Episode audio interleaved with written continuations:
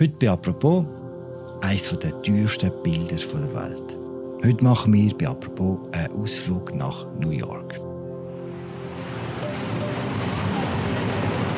Und zwar ins Auktionshaus von Christie's. Dort ist am Montag Marilyn Monroe vom Andy Warhol für 195 Millionen Dollar verkauft worden. Mehr Geld hat an der Auktion noch nie jemand für ein zeitgenössisches Kunstwerk gezahlt. Mit dabei bei dieser Auktion ist auch Dani Kosmann. Sie ist Kunstexpertin und Host vom Podcast Tagesanzeigerinnen. Und sie erzählt uns heute apropos, was Marilyn Monroe in New York mit der Schweiz zu hat. Mein Name ist Philipp Loser.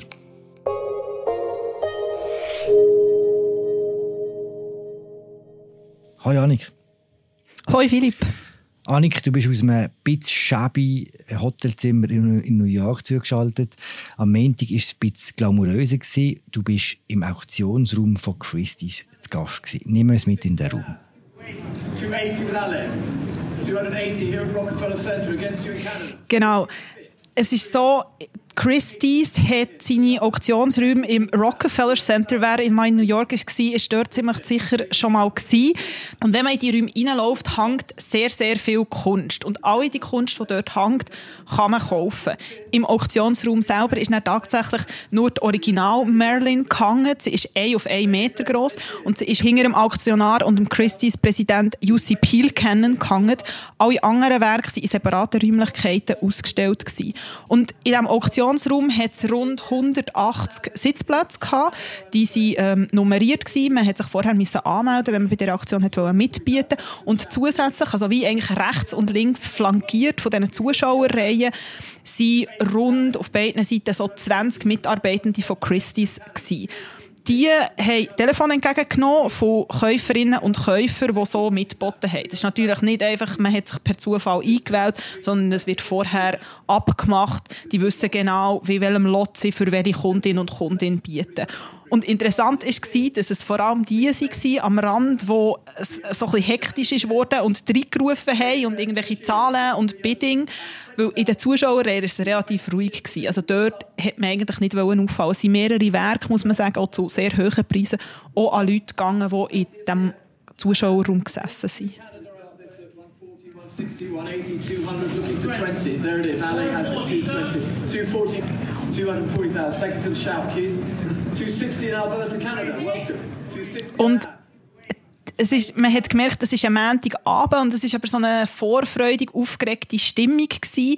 Die Leute waren sehr, sehr schön angelegt, sehr elegant. Es war sehr gemischt, gewesen, auch altersmässig. Es ist vor allem Englisch geredet worden, was jetzt nicht überraschend ist. Es ist nicht so, dass jetzt da sehr viele Schweizerinnen und Schweizer eingeflogen sind worden, weil es ist ja eine Schweizer Sammlung, die ist versteigert wurde gutes Stichwort, weil du bist ja eingeflogen worden, du bist Kunsthistorikerin, Expertin für Kunst, für Moderne vor allem, aber mehrheitlich im Zürichbund beschäftigt. Was machst denn du dort in New York?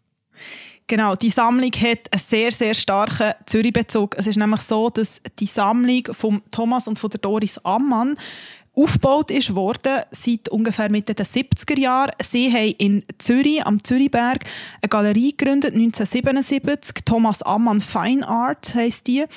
Und sie haben sich in den letzten paar Jahren als sehr, sehr wichtig für den internationalen Kunsthandel etabliert. Und die Galerie ist aber, wie gesagt, relativ klein und relativ unscheinbar und sehr diskret. Und sie ist in Zürich. Angefangen mit dem Thomas Ammann. Kannst du uns etwas über diesen Kunsthändler erzählen? Seine Geschichte. Genau, der Thomas Ammann ist im Thurgau aufgewachsen. Er hat nachher eine Ausbildung gemacht bei der sehr renommierten Galerie Bischofberger und er hat 1977, wie gesagt, zusammen mit seiner Schwester die Galerie gegründet. Und also, er hat eigentlich eine Kunsthandelsfirma gegründet damals. Und er war sehr viel auf Reisen, gewesen, er war sehr viel in New York gewesen, und er hat sich mit sehr vielen Künstlern angefreundet, unter anderem mit dem Andy Warhol. Und sie haben dann, also der Thomas und Doris Ammann, jeden Sommer so eine Sommerausstellung gemacht rund um die Art Basel, wo natürlich sehr viele internationale Kunsthändlerinnen und Kunsthändler in der Schweiz waren.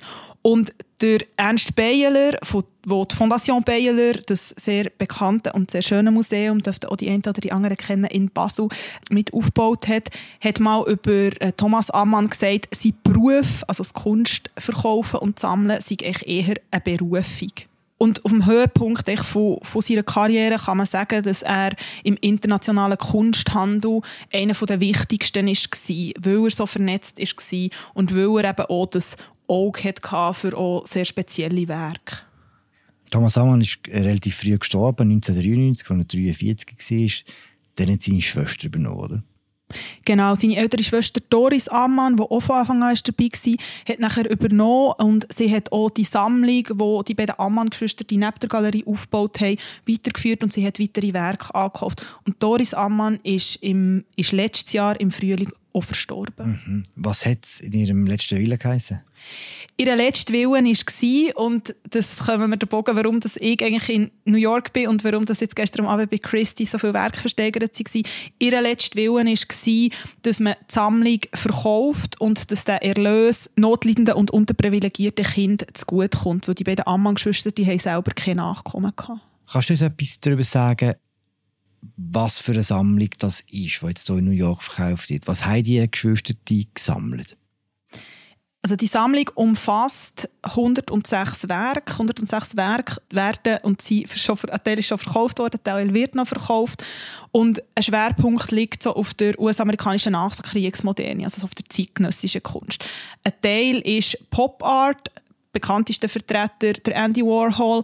Ähm, es sind aber auch Werke darunter, zum Beispiel von Jean-Michel Basquiat, vom Cy Twombly oder von Robert Ryman. Und was interessant ist, dass aber neben diesen sehr, sehr bekannten, auch weniger grosse Namen sind, aber die Bilder auch als sehr hochkarätig gelten. Und das ist gestern auch recht eindrücklich geworden. Also viele Bilder von Namen, wo man jetzt so würde aufs erste, auf den ersten Blick sagen, sind jetzt weniger bekannt, haben viel, viel höhere Auktionsresultate erzielt, als der Schätzwert war, als jetzt eben die ganz grossen Namen. Zum Beispiel machen, ähm, es gibt ein Gemälde von der Anne Craven, es gibt auch Bilder von der Anne Craven, die in der Sammlung vom Whitney Museum ist und vom MoMA, also es ist jetzt nicht ganz unbekannt. Und das Bild ist auf zwischen 20 und 30.000 Dollar geschätzt worden. Es ist am Schluss für über 680.000 Dollar verkauft worden. Das heißt, es ist achtmal so teuer auch wie der bisherige Auktionsrekord von einem Bild von der Anne Craven. Was ja alles fürs Auge von der Ammanns spricht.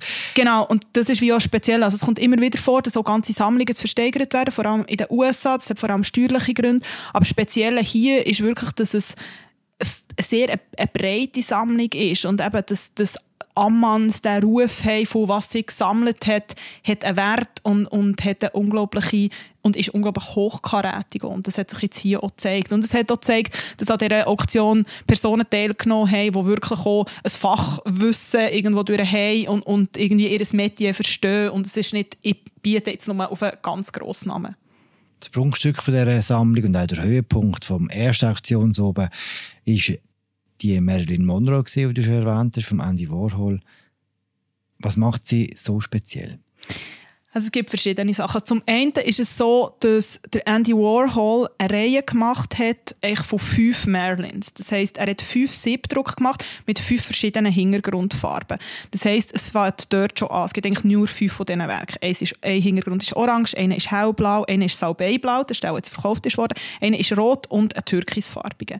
Das ist das eine. Das ist sehr, sehr selten. Und es ist schon, wo, wo der Andy Warhol die Bilder geschafft hat, ähm, wo auch Technik sehr aufwendig war, hat man dann schon gewusst, okay, das ist etwas sehr Spezielles. Dazu ist nachher gekommen, dass es sehr eine legendäre Geschichte mittlerweile gibt, weil der Titel von dem Werk, das verkauft wurde, heißt ja Shot Sage Blue Marilyn. Und zwar ist es so gewesen, dass die Aktionskünstlerin Dorothy Potber, sie ist eine Freundin von einem Fotograf von der Factory von Andy Warhol, bei ihm im Studio war und ihm gesagt hat, so erzählt man Geschichte, «May I shoot your pictures?» Und to shoot bedeutet zum einen ein Foto schießen und zum anderen halt auch schießen. Und Warhol hat dann gesagt, ja, ist gut, kannst du machen. Und er ist davon ausgegangen, dass sie jetzt ein Foto macht. Was sie aber gemacht hat, ist eine Pistole vorgenommen und auf die Bilder geschossen. Es waren vier hintereinander stehende von diesen Merlins. Und man könnte ja jetzt meinen, okay, die Bilder sind dann zerstört. Aber es ist eigentlich genau das Gegenteil passiert. Oder? Es hat der Wert eigentlich nochmal noch mal gesteigert. So. Man sagt über das Bild, es sei eines der ikonischsten vom 20. Jahrhundert. Kannst du dir sagen, warum? Was, was macht das so ikonisch? Also es, es hat sicher mehrere Faktoren. Eben zum einen ist halt der Andy Warhol ein Künstler der die Pop-Art prägt hat wie niemand anders. Also er ist äh, Pop-Art hat irgendwie der ganz, das, das ganze minimalistische, was vorher war, er hat irgendwie den Konsum thematisiert und Marilyn ist halt auch so eine, also Marilyn Monroe ist so eine ikonische Figur gewesen. Sie ist für so viel gestanden. Sie ist für Schönheit gestanden. Sie ist so für American Dream gestanden. Gleichzeitig ist sie für Tragik gestanden mit ihrem Tod. Und das sind sehr viele Themen, die der Andy Warhol umtrieben haben. Aber es, es ist sehr vom Motiv her, von, von dieser Aufladung sehr ikonisch, plus die Faktoren, die ich vorher gesagt habe, mit, mit Rarität, mit Technik und auch eben mit der Provenienz, also mit der Geschichte von diesem Bild. Christi hat auch einen rechten Hype drum gemacht, bevor der Auktion, kann man glaube sagen. Ja, also es ist sehr, sehr gross angekündigt worden. Also sie haben in verschiedenen Zeitungen einseitige Inserate gemacht. Aber man muss sagen, eine Auktion ist eine Verkaufsveranstaltung. Also ich meine, Christie's hat als Auktionshaus auch ein gewisses Interesse, dass die Bilder verkauft werden. Das ist ja irgendwie auch logisch. Ähm, sie haben aber auch, wenn man zum Beispiel so beim Rockefeller Center nachher ist gelaufen, hat es sehr viel Plakate gehabt, sehr viel in den Schaufenstern ist es gewesen. Sie haben auch auf eins von diesen Rockefeller-Gebäuden so Szenen, also wo wirklich mit Andy Warhol in seinem Studio gesetzt, so Schwarz-Weiß-Film-Szenen projiziert und Marilyn auch nochmal. Und was ich auch noch interessant habe gefunden, ein kleines Detail aus dem Auktionsraum, auf diesen Sitz, wo die Bietenden Platz genommen haben, hat es so Stofftaschen gehabt, auch mit dem Konterfei von der Marilyn Monroe. Und ich habe noch mit verschiedenen Medienschaffenden auch geredet, die jetzt öfters auch an Auktionen bei Christie sind. Und sie haben mir gesagt, dass sie eigentlich das bis jetzt noch nie so gesehen haben. It's open at 1 million. Give me 1.100.000 Elaine.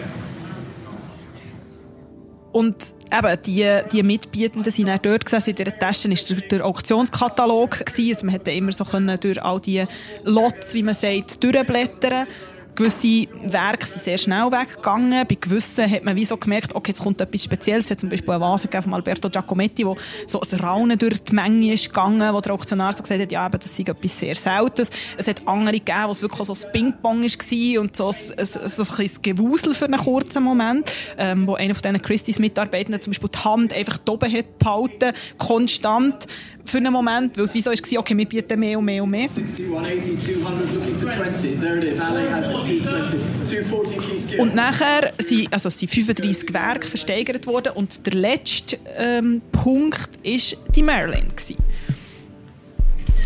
Where should we start this? Who'd like to open the bidding here?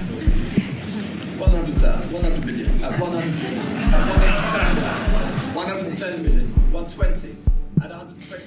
Und das Einstiegsgebot war bei 110 Millionen. Man muss sagen, ähm, Christie's hat vorher das Werk auf ungefähr 200 Millionen Dollar geschätzt. Und es ist nachher in so dreieinhalb Minuten, am Schluss drei Bietende, die wo, wo dort noch dabei waren. 50 Millionen. 160 Millionen. The Maryland at 160 million. Here it is at 160. Ist, am Schluss war es in dreieinhalb Minuten eigentlich verkauft. Gewesen. 170. Yes. Gets you here front at 170. At 170 million dollars. Pausing. A bit of tension in the room.